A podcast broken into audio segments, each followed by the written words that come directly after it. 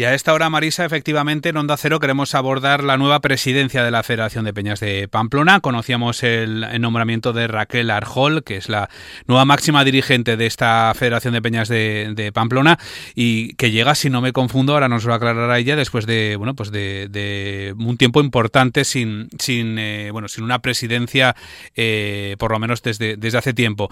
Vamos a saludar a Raquel Arjol. Raquel, buenas tardes. Hola, buenas tardes. Y lo primero, enhorabuena. Gracias, gracias. Bueno, entiendo, si no me falla la memoria, que el, puesto estaba vacante desde hace tiempo, ¿no? Estaba vacante desde julio del, bueno, del año pasado, sí. ¿Y, a qué se debía eh, este tiempo que habéis estado sin eh, bueno sin una presidencia como tal? ¿Había reticencias por parte de eh, bueno de las diferentes peñas para, para asumir la presidencia o, bueno o ha sido una cosa más coyuntural? Bueno, eh, por diferentes motivos. El pasado 4 de julio la anterior junta dimitió. Entonces, bueno, claro, ya llegaron San Fermines, el verano ya fue un poco así. En verano todos los años hay parón, ¿eh? No este año por nada en especial. Y, y luego nos hemos tomado unos meses haciendo unas jornadas de reflexión en las peñas. Y bueno, ya fue al acabar el año cuando ya se formó todo un poco y ya el 9 de enero ya, ya salió nuestra candidatura de junta, 9 de enero del, de este año ya. Raquel Arjol, que es de Mútico Alayá, que también, eh, bueno, el resto de componentes de, de, esa junta son Imanol Hurtado de la Rochapea, nuevo vicepresidente, Andoni Robles de los del Bronce, que es el secretario, y Mayalen Biurrun, que de Armonía Chantriana, que, que ejerce de, de, tesorera. Raquel, no sé cómo asumes el reto, con qué, con qué objetivos.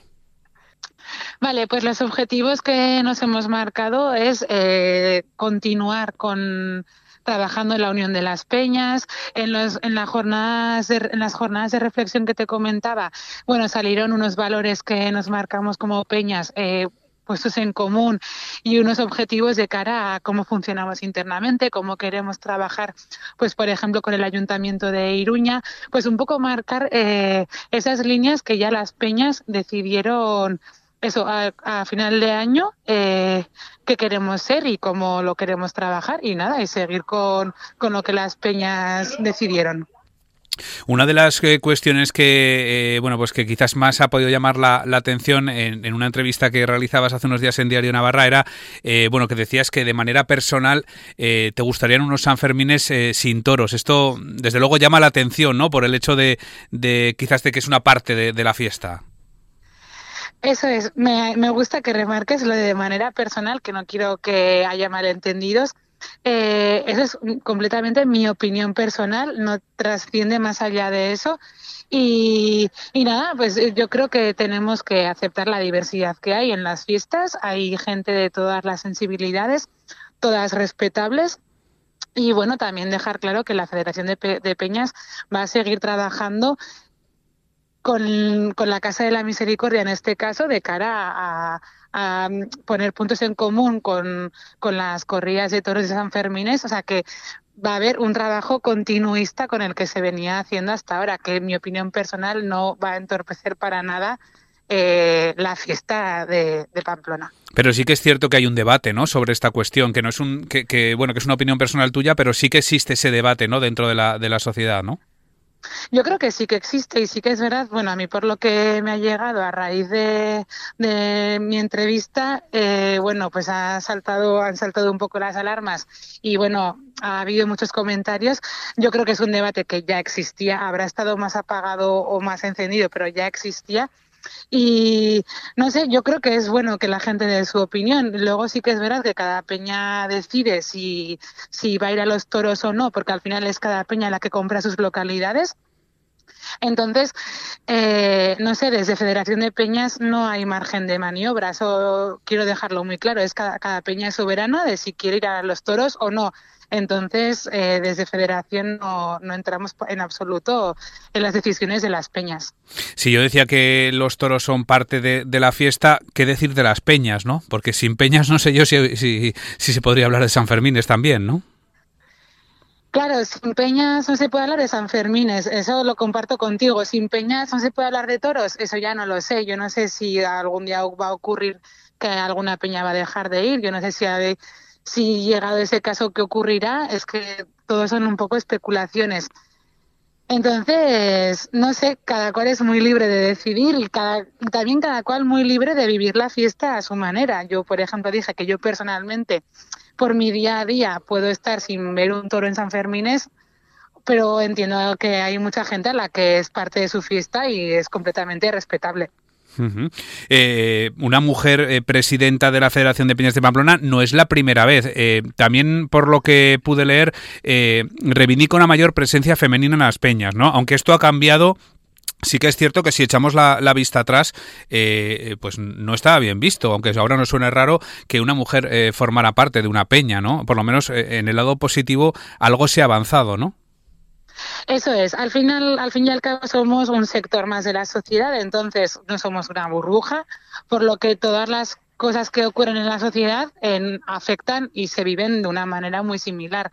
Entonces, como bien dices, hace varios años en alguna peña, porque sí que es verdad que alguna ha tenido socias desde sus inicios, pero sí que es verdad que en muchas peñas las mujeres han tenido que luchar por poder ser socias, por poder votar, cosa que a día de hoy ya lo vemos como un trabajo hecho entonces nos parecería un poco impensable que una mujer no pudiera ser socia o no pudiera votar en una peña, pero son cosas que ocurrían, por lo que sí que creo que vamos por el buen camino, pero también creo que hace falta seguir trabajando para eh, hacer las peñas atractivas a las mujeres y que las mujeres tengamos ganas de formar parte de una peña y trabajar en una peña eh, aportando ideas o cada una lo que considere porque todavía entiendo que no hay una equiparación, ¿no? Eh, no estamos hablando de un 50 de un 50-50, ¿no? En la representación de las mujeres y de los hombres en las peñas de, Pamplona, ¿no? No, no, para nada. Ha podido variar un poco en estos dos últimos años, pero un estudio bastante reciente del 2022, si no me equivoco, eh, dejó muy claros los datos que eh, mm, la media es en las peñas un 80% hombres y un 20% mujeres y estamos todas muy parecido, ¿eh? no hay ninguna peña que tenga un 50-50 ni, ni por asomo. Entonces creo que está claro que en un sector donde la presencia femenina es un 20%, hay que trabajar. Y si y como presidenta, como nueva presidenta de la Federación de Peñas, ¿de qué manera podría eh, invitaría a, otras personas eh, a, formar parte de una peña? ¿Cuál es el eh, bueno? ¿De qué manera se lo recomendaría, por decirlo de algún modo, no? ¿Cómo le invitaría a formar parte de una peña? A ver, yo al final llevo ya más de 10 años en, siendo socia de, mi peña y para mí es mi día a día y estoy completamente integrada, pero sí que veo que eh, hay veces que mujeres y sobre todo mujeres jóvenes que igual no ven que sea como su lugar. Entonces yo les invitaría a, a formar parte de una peña y una vez que están dentro de una peña moverse e intentar organizar cosas, organizarse también entre mujeres y a ver qué actividades queremos hacer las mujeres, porque sí que es verdad que igual actividades tradicionales nos gustan y nos apuntamos, pero igual otras muy clásicas no nos gustan, por lo que sea, todo eso hay que hablarlo, pero obviamente pues desde dentro y moverse y trabajar juntas. Eh, Raquel, presidenta, eh, no sé si en este caso es como, como en, otros mandatos que son cuatro años o en el caso de la Federación de Apañas eh, no es un mandato tan largo. No, dos años son y entiendo que, veremos qué es lo que pasa para ver que si, si continuamos en el futuro o lo tienes claro. Eh, bueno, no tengo ni idea porque el 9 de enero se aprobó esta candidatura, aunque sí que es verdad que, como te he comentado, desde finales del 2023 ya estábamos trabajando. Entonces, bueno, primero también a ver igual un punto de inflexión San Fermines, a ver cómo, cómo va la cosa y luego a verlas venir de momento, empezar, arrancar y, con ganas y a trabajar en el momento. Pues Raquel Arjol, presidenta de la Federación de Peñas de Pamplona, eh, representante de esas 16 peñas que existen en la capital navarra, gracias por haber estado en Onda Cero y suerte en esta nueva etapa. Vale, gracias, es que ricasco.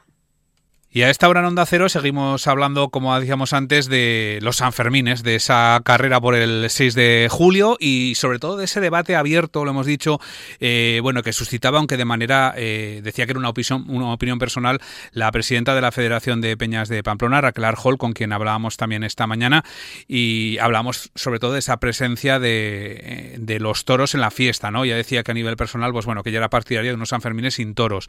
Precisamente de esta cuestión, hoy ha escrito una columna en Diario de Navarra, Chapo a Paolaza, que es eh, además colaborador de esta casa de, Onda Cero eh, durante muchos años y también es uno de los corredores del encierro. Chapo a Paolaza, buenas tardes. Buenas tardes, ¿qué tal? Bueno, eh, has querido además hoy dedicar esa columna de hoy en Diario de Navarra a esta cuestión y a esas palabras que decía Raquel y lo hacías de una manera además muy muy sensata, ¿no? Hablando un poco de, bueno, de que en los Sanfermines cabe todo, ¿no? Sí, efectivamente, ¿no? Eh, bueno, a ver, la presidenta de las Peñas tiene derecho a, expresar su opinión y aquí cualquier opinión es válida, ¿no? Pero también es verdad que, no sé hasta qué punto la presidenta de las Peñas puede tener una opinión personal que no afecte a, la posición de las Peñas, ¿no? Es complicado, a mí me ha sorprendido esa declaración. Pero bueno, em, aquí la cosa, yo creo que lo importante es que ya, ya, ya existen unos Sanfermines sin toros, ¿no? O sea, son los Sanfermines de todos aquellos que no quieren disfrutar de los toros ni de ninguna de las actividades relacionadas con la tauromaquia.